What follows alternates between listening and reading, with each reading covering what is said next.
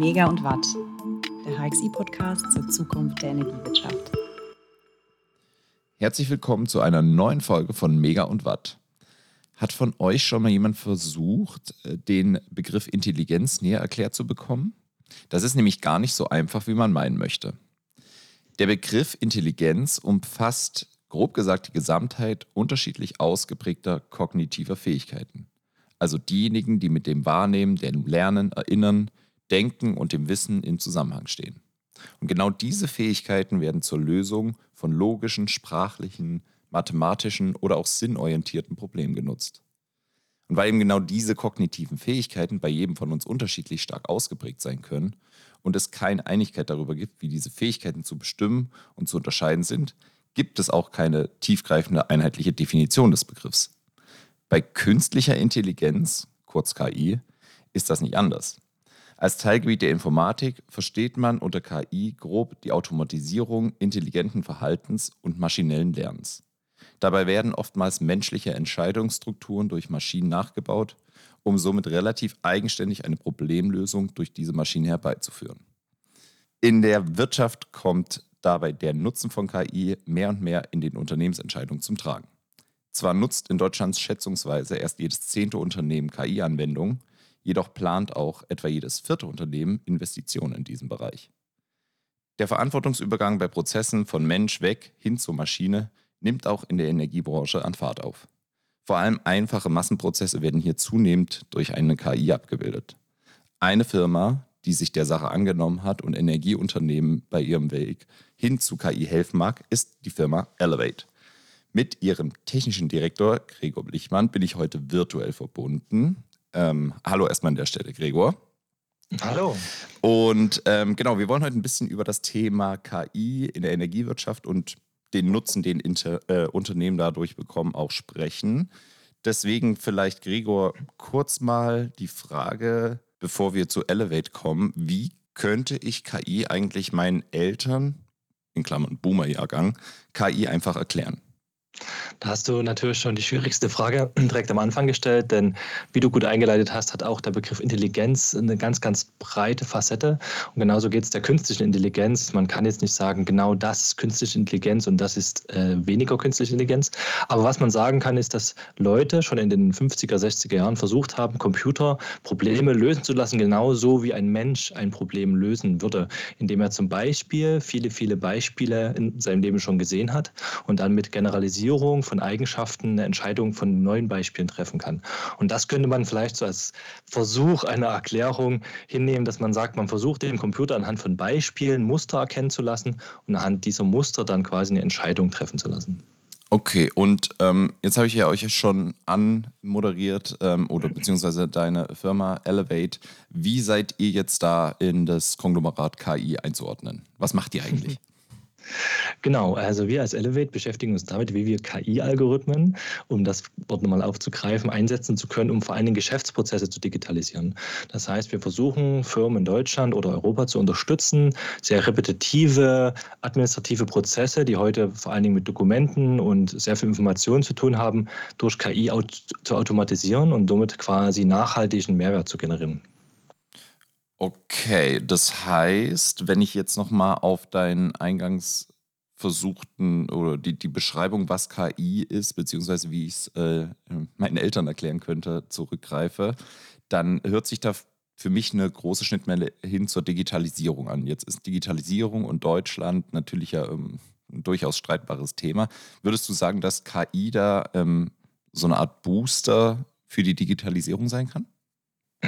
Booster ist ein gutes Wort oder vielleicht Brückentechnologie. Also KI kann beides. Also KI ist ein essentieller Baustein, um digitaler zu arbeiten und digitale Prozesse zu bekommen.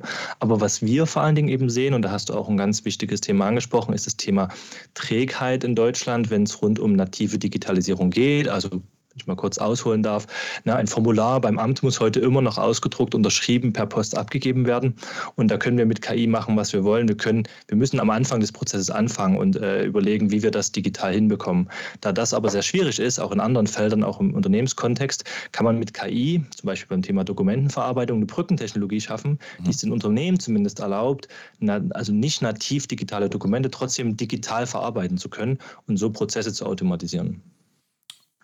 Okay, und du sagst jetzt Brückentechnologie, was kann ich mir dann so als, als ähm, Vision, als großes Ziel in der Ferne dann vorstellen darunter? Ich glaube, äh, wenn man jetzt beim Kontext KI bleiben, wird sich die Art der KI-Anwendung einfach verändern. Heute, bleiben wir bei der Energiewirtschaft, kann man sich vorstellen, haben wir eine KI-Anwendung, die mir ermöglicht, dass ich mit einem Smartphone zu meinem äh, Stromzähler gehe und ein Foto von einem Stromzählerstand mache, das Foto an meinen Energiedienstleister schicke und der hat eine KI, die in der Bilderkennung auf dem Bild die Zahl des Strommessers lesen kann und mir dann diese Zahl in meinen Prozess gibt, um automatisch den Zählerstand zu melden. Wenn ich in Zukunft rein nativ digital arbeite, arbeite. Das heißt, ich habe vielleicht auf meinem Handy direkt meinen digitalen Zählerstand und muss den nur noch über den digitalen Weg zu meinem Anbieter übermitteln, brauche ich diese Erkennungssoftware nicht mehr. Mhm. Aber dann gibt es natürlich andere Kategorien von KI, die dann eine Rolle spielen werden. Vielleicht Anomalie Detection oder Prediction, äh, die sagen können, Was hey, für eine, Entschuldigung, ich muss dich gerade unterbrechen. Was für eine Detection? Ja. Ähm, also es gibt Algorithmen, die beschäftigen sich damit über eine Zeit, ähm, Anomalien zu erkennen. Also zum Beispiel ähm, sind hier äh, in, der, in, in, den Werten, die ich in den letzten x Monaten gesehen habe, gibt es hier einen Ausreißer. Ne? Hat hier jemand zum Beispiel beim Thema Stromverbrauch auf einmal im 24. Dezember ganz, ganz viel Strom verbraucht, weil er auf einmal ganz viel Weihnachtsbeleuchtung angeschaltet hat. Mhm. Und dementsprechend könnte ich als Dienstleister eben dann Vorhersagen treffen, ich muss hier vielleicht mehr Ressourcen zurückhalten, weil wahrscheinlich in den, den Tagen die Kunden mehr Strom verbrauchen. Genauso kann ich auf andere anderen ähm, Informationen die Zukunft versuchen besser vorherzusagen, um eben besser meine Ressourcen gemäß der, der, der Nachfrage ähm, vorplanen zu können. Und das sind auch Bereiche von KI, die es heute schon gibt. Mhm. Aber die dann wahrscheinlich in so einem Kontext eine größere Rolle spielen, als sie vielleicht heute, wenn wir überhaupt erstmal darüber reden, dass die Informationen digital beim Anbieter landen müssen. Das klingt jetzt, also es klingt für mich logisch, danke auch nochmal für die, für die Erklärung äh, des Begriffs. Ähm, würdest du dann sagen, dass KI, wir waren jetzt eben schon auch bei der ähm, Energiewirtschaft, vielleicht auch die Unternehmen dazu befähigen kann, die Energiewende zu fördern? Das definitiv. Also aus meiner Sicht, ich bin jetzt kein Experte im Thema Energiewirtschaft, aber zumindest auch als normaler Endkunde sehe ich natürlich hier Riesenprobleme bei der Bürokratie, bei den Abläufen, bei den mhm. äh, Fristen und, und, und Laufzeiten, wenn es um Antragsverfahren geht oder vielleicht Baugenehmigungen für, für, für äh, Energieanlagen. Und da kann KI einen essentiellen Bestandteil liefern, um diese Dinge zu beschleunigen, um sie ähm, fehlerrobuster zu machen, äh, um so quasi auch die Energiewende von diesem Standpunkt aus zu fördern. Jetzt könnte ich mir vorstellen, dass es äh, zu einer Technologie oder einer Entwicklung, die KI-basiert ist, wie du sie jetzt eben gerade auch erklärt hast, es gewisse Vorbehalte auch gibt für bei Unternehmen, wenn ihr dort aufschlagt und das vorstellt. Wie begegnet ihr die? Also was sind das vielleicht für Vorbehalte und wie versucht ihr den Wind aus den Segeln zu nehmen? Da gibt es tatsächlich eine Reihe von, von typischen äh, Vorbehalten, äh, die wir jetzt nicht tagtäglich erleben, aber die man im Laufe unseres Geschäftslebens schon mal begegnet sind. Fangen wir mal bei dem Thema Nachhaltigkeit im ökologischen Sinn an, was du gerade angesprochen hattest. Äh, mir ist natürlich das Argument, dass KI immer auf ähm, Modellen beruht, die auf großen Serverfarmen trainiert werden müssen. Das heißt, per se hat KI erstmal einen schlechten CO2-Footprint. Und mhm. ähm, das ist natürlich im Sinne der Nachhaltigkeit erstmal nicht gut. Aber man kann natürlich mit gewissen Maßnahmen, Stichwort Green IT, also grün gehostete Rechenzentren, aber genauso organisatorisch, wenn man sagt, man versucht die Anzahl von Trainings und die Modell, die man trainiert, so klein wie möglich zu halten, Maßnahmen ergreifen, wo der Mehrwert die Kosten aus meiner Sicht überwiegt.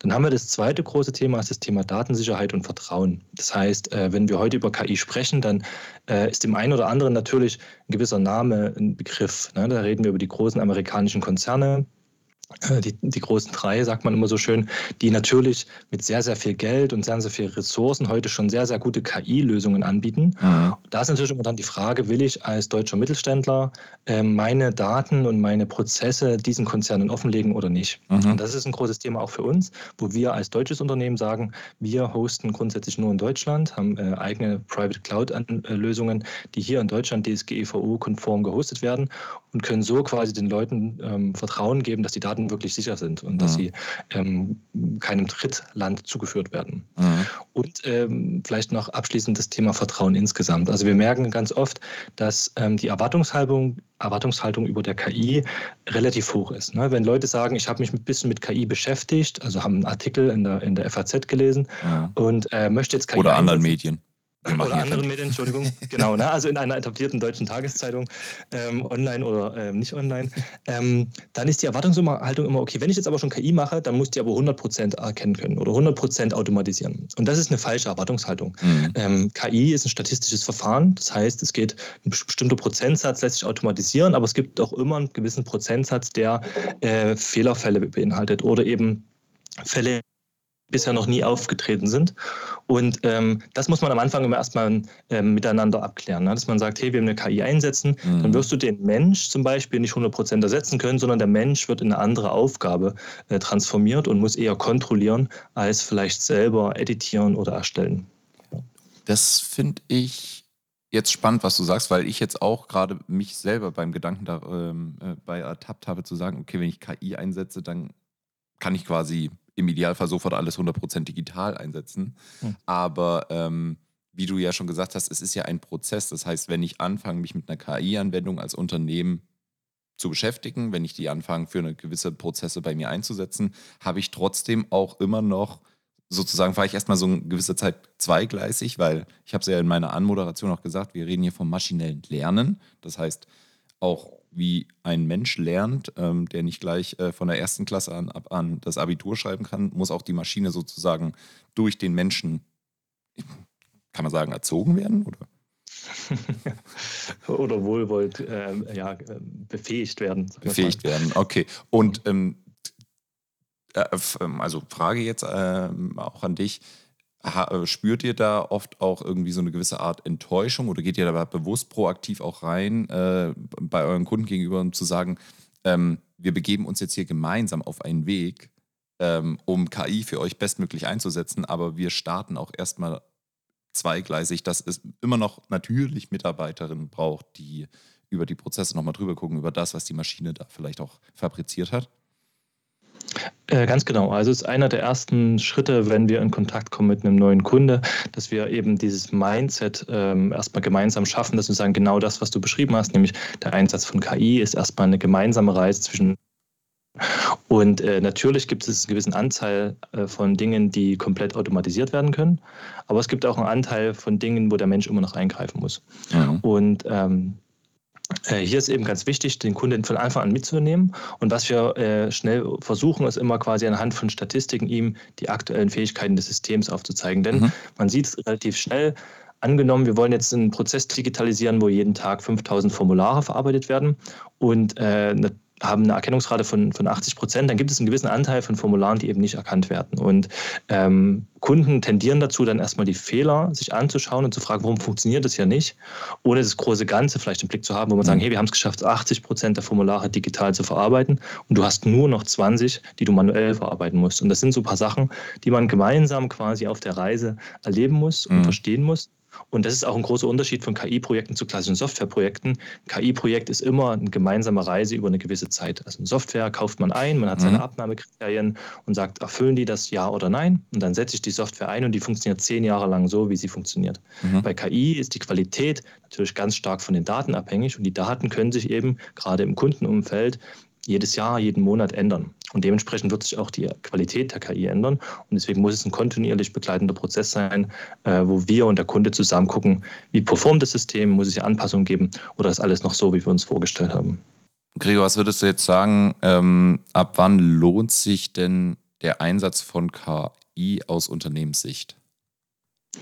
Das ist pauschal natürlich sehr schwer zu sagen. Also grundsätzlich ähm, sollte man immer darüber nachdenken, wenn man in seinem Unternehmen Prozesse sieht, die sehr repetitive Aufgaben haben. Ne? Also sehr wiederholende Tätigkeiten, die am Ende des Tages recht einfach ein Abtippen von Informationen ist, eine Einordnung von Informationen, ähm, eine Entscheidung, die irgendwie getroffen werden muss anhand von bestimmten Informationen. Wenn man hier sieht, dass man wiederholt immer wieder äh, oder Menschen vor allen Dingen Dinge manuell tun, mhm. dann lohnt sich der Einsatz von KI. Ökonomisch muss man natürlich gucken, in welchem Volumen bewegt man sich. Ne? Wenn man jetzt sagt, man hat einen sehr, spezielles, äh, sehr speziellen Prozess, braucht man natürlich auch ein Modell oder eine Software, die auf diesem Prozess trainiert ist.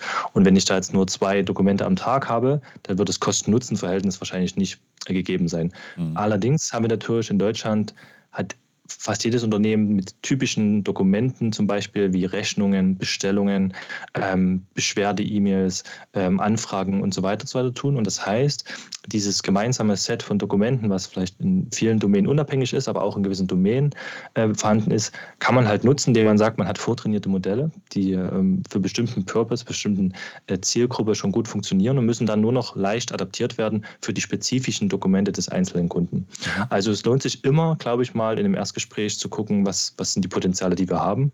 Und gerade wir sind äh, da relativ offen und ehrlich und sagen auch zu Prozessen, ich glaube, hier ist die Wirtschaftlichkeit noch nicht gegeben. Mhm da wirklich KI einzusetzen.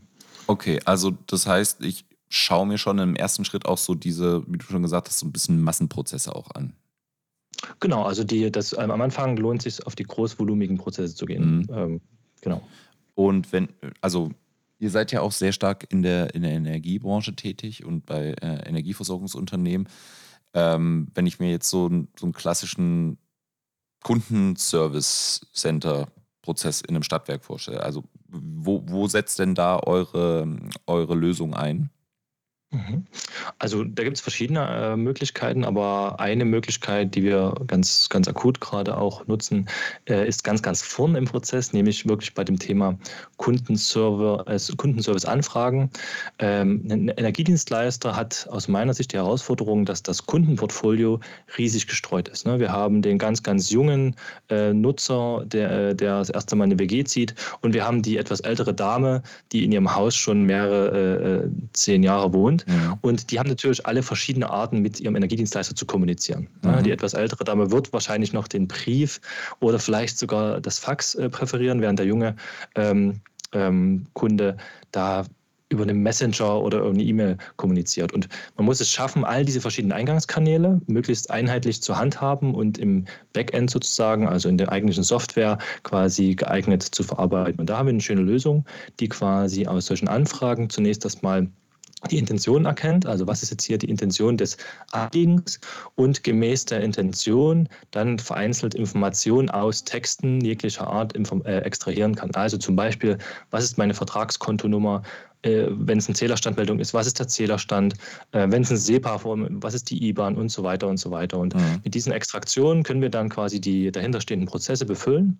Und dann kommt genau das, was wir eingangs schon diskutiert haben. Eine Zählerstandsmeldung ist prozesstechnisch ganz einfach. Ne? Das ist ein Wert, der muss aktualisiert werden und dann ist es abgehakt. Da muss kein Mensch und kein Servicemitarbeiter wirklich drüber schauen. Ähm, wenn wir aber natürlich eine Anfrage haben, wo jemand fragt, aber seinen Tarif wechseln kann oder seinen Abschlag für einen Monat mal stunden kann, weil es finanziell finanziell gerade nicht so gut aussieht, dann sind das Entscheidungen, die kann die KI nur schwer treffen, sondern die müssen quasi einem Mensch vorgelegt werden, natürlich auch bestmöglich schon aufbereitet und dann muss der Servicemitarbeiter quasi da eine Entscheidung treffen oder weitere Prozessschritte anstoßen. Okay, und wenn ich mir jetzt mal überlege, dass gerade in der aktuellen Situation, die ja für viele ähm, sicherlich sehr herausfordernd ist mit, ähm, mit, mit steigenden Energiepreisen und äh, sich auch Energieversorgungsunternehmen immer mehr mit äh, Kundenanfragen, Rückfragen über, ähm, ja, wie zahle ich eigentlich jetzt meine nächste Rechnung, wie läuft das jetzt auch mit der Abrechnung? Ähm, merkt ihr das auch bei euch? Also, wenn ich mir jetzt vorstelle, KI, maschinelles Lernen, blickt ja auch so ein bisschen auf vorherige Verhaltensmuster zurück, die jetzt so eine Situation, wie wir sie jetzt haben, sicherlich nicht abgebildet haben. Ähm, ist das auch was, wo, wo quasi das maschinelle Lernen jetzt sozusagen Extremsituationen beigebracht bekommt, was dann letztendlich auch wieder hilft, in Zukunft sowas vorherzusehen vielleicht? Hm, das sind zwei Aspekte. Mhm. Also äh, der erste Aspekt ist natürlich, wenn wir jetzt äh, dahin gehen wollen und sagen, wir wollen diese, diese Anfragen digital verarbeiten, dann haben wir Ne, ganz aktuell äh, ist das Thema SEPA, glaube ich, ganz präsent bei Energiedienstleistern. Ne? Viele Leute äh, aus Angst und Sicherheit äh, kündigen ihre SEPA-Lastschriftmandate, um, nicht, mhm. um sicher zu gehen, dass nicht in irgendein Abschlag abgezogen wird, den sie nicht auf dem Konto haben. Ähm, hier muss man sagen, ja, das Thema der, der, dieser SEPA-Vorgang an sich ist ja bekannt, nur dass er jetzt im Anteil der Gesamtanfragen halt steigt. Mhm. Ja, das heißt, da muss man erstmal dem KI-System äh, grundsätzlich nichts Neues beibringen, sondern es muss einfach, es merkt einfach, hey, ich habe hier einen ganz anderen Anteil von SEPA, aber die SEPA kann ich verarbeiten, wenn sie ganz gering sind oder wenn sie ganz hoch sind. Was du angesprochen hast, ist das Thema, wie verändern sich äh, Anfragen über die Zeit. Das heißt, schreiben Leute sehr, sehr ausführlich zum Beispiel oder schreiben sie sehr kurz angebunden, weil sie vielleicht, wie du gerade gesagt hast, in der Straßenbahn ganz schnell ihr SEPA-Formular kündigen, indem sie einen Freitext reinmachen. Und da haben wir auch mit einem Kunden von uns genau das erfahren. Typischerweise haben die Leute das SEPA-Formular als PDF in eine E-Mail angehangen, was wir ausgelesen haben. Mittlerweile schreiben sie einfach nur noch im Freitext der E-Mail, ich möchte mein SEPA-Mandat äh, mein SEPA kündigen, mhm. bitte vollziehen Sie. Und da müssen wir natürlich dann nachtrainieren. Da müssen wir gucken, äh, haben wir alle, alle, alle Informationen aus diesen Texten schon extrahiert? Kann man überhaupt alle Informationen extrahieren? Und äh, funktioniert das entsprechend? Und da bieten wir quasi eine Art Dashboard an, an, wo man kontinuierlich gewisse Schlüsselelemente monitoren kann und kann sagen, hey, von den 100 Vorgängen, die wir heute analysiert haben, haben wir in 80 Fällen bei SEPA äh, die IBAN gefunden. Aber letzten Monat haben wir noch in 90 Fällen die IBAN gefunden. Also scheint es hier irgendwie einen Qualitätsverlust zu geben. Und dann können wir mit unseren Machine Learning Teams reingucken und feststellen, wo sind denn hier vielleicht Dokumente oder Texte, die wir so noch nicht gesehen haben.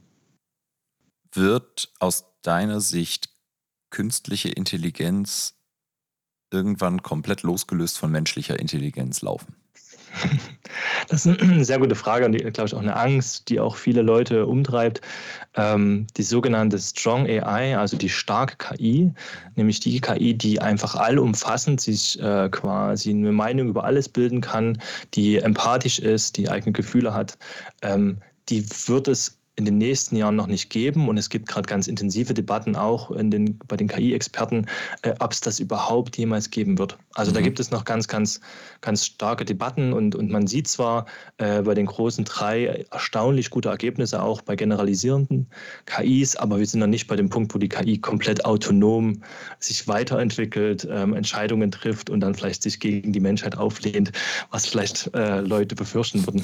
Wobei es ähm, vielleicht noch als Ergänzung hier mhm. durchaus schon im, in bestimmten spezifischen Bereichen Algorithmen gibt, die sich quasi selbst lernend verbessern. Also mhm. das Thema gibt es definitiv. Ähm, und ähm, das sieht man zum Beispiel, äh, wenn das mal jemand googeln möchte, so bei Computerspielen. Da gibt es mhm. halt Ansätze, äh, wo einfach über Reinforcement Learning sagt man quasi, ähm, ein Algorithmus an ein Computerspiel gesetzt wird mit einem bestimmten Belohnungssystem, also einem bestimmten Ziel. Zum Beispiel schaffe jetzt diesen Parcours mit deinem Auto lang zu fahren.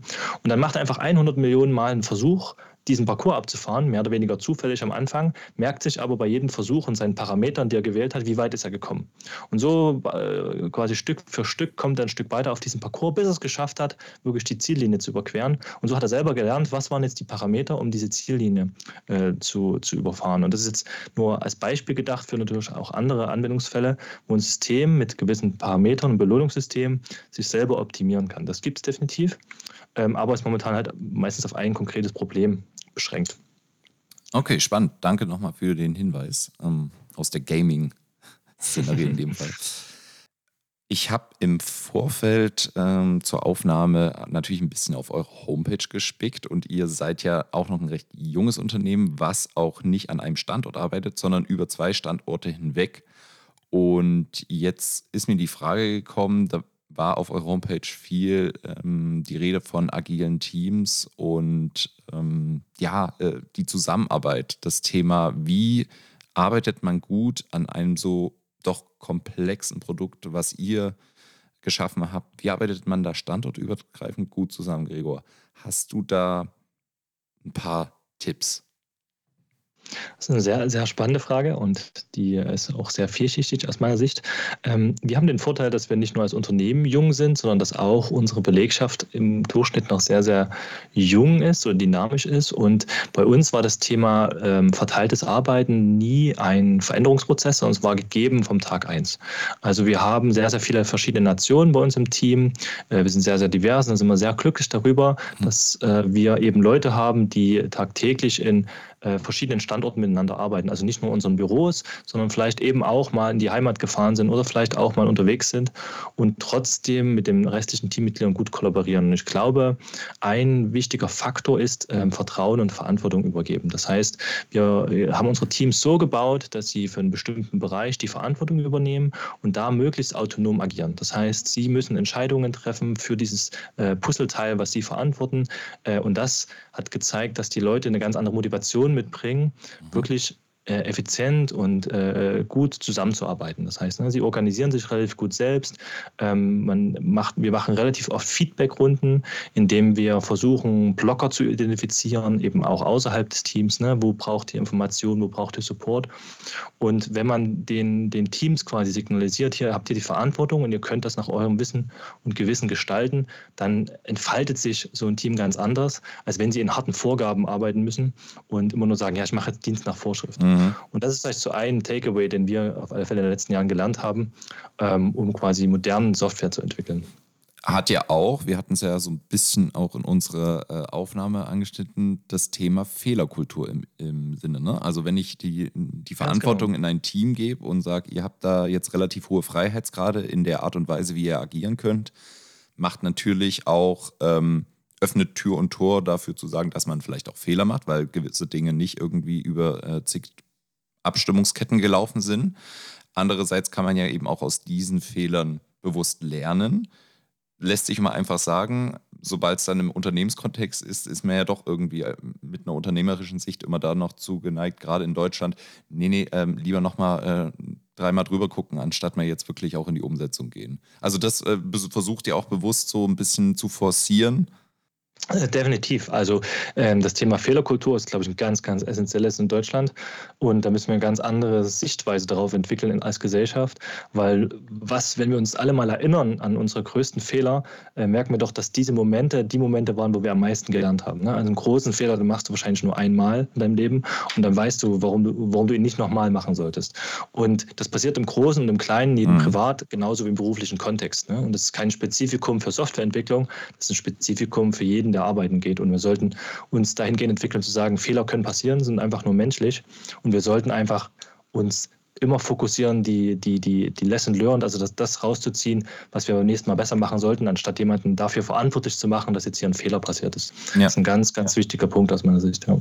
ja, cool. Und da kann sicherlich, oder da hilft sicherlich auch, dass ihr oder das Unternehmen generell, so ähnlich auch wie ihr, ähm, sehr multinational und kulturell auch zusammengesetzt sind, weil es gibt ja auch durchaus ähm, Wirtschaftskulturen, wo das Thema Fehlerkultur einen ganz anderen Stellenwert hat und wo bewusst auch Fehler kommuniziert werden. Spannend, cool. Danke, Gregor.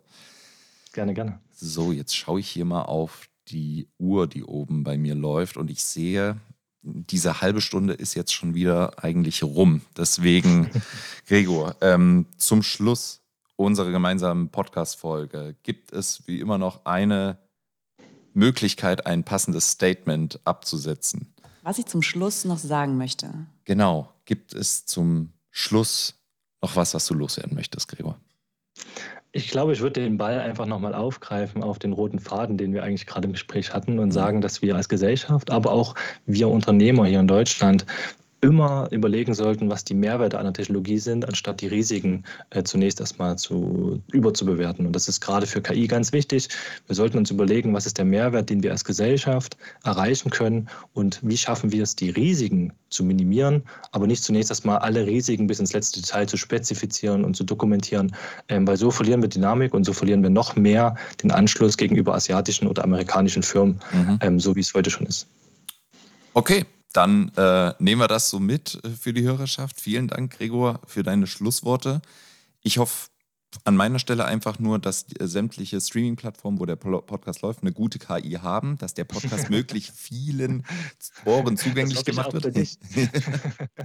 Und ähm, ich sage an dieser Stelle ganz herzlichen Dank für das nette Gespräch. Ähm, viele Grüße, viel Erfolg und ich freue mich, ähm, euch mal wieder hier ähm, in ein paar, oh, paar Jahren das klingt so lang. Nee. Also in gegebener Zeit mal wieder äh, im Podcast zu haben, zu gucken, wie sich die Brücke verändert hat, über die KI geht.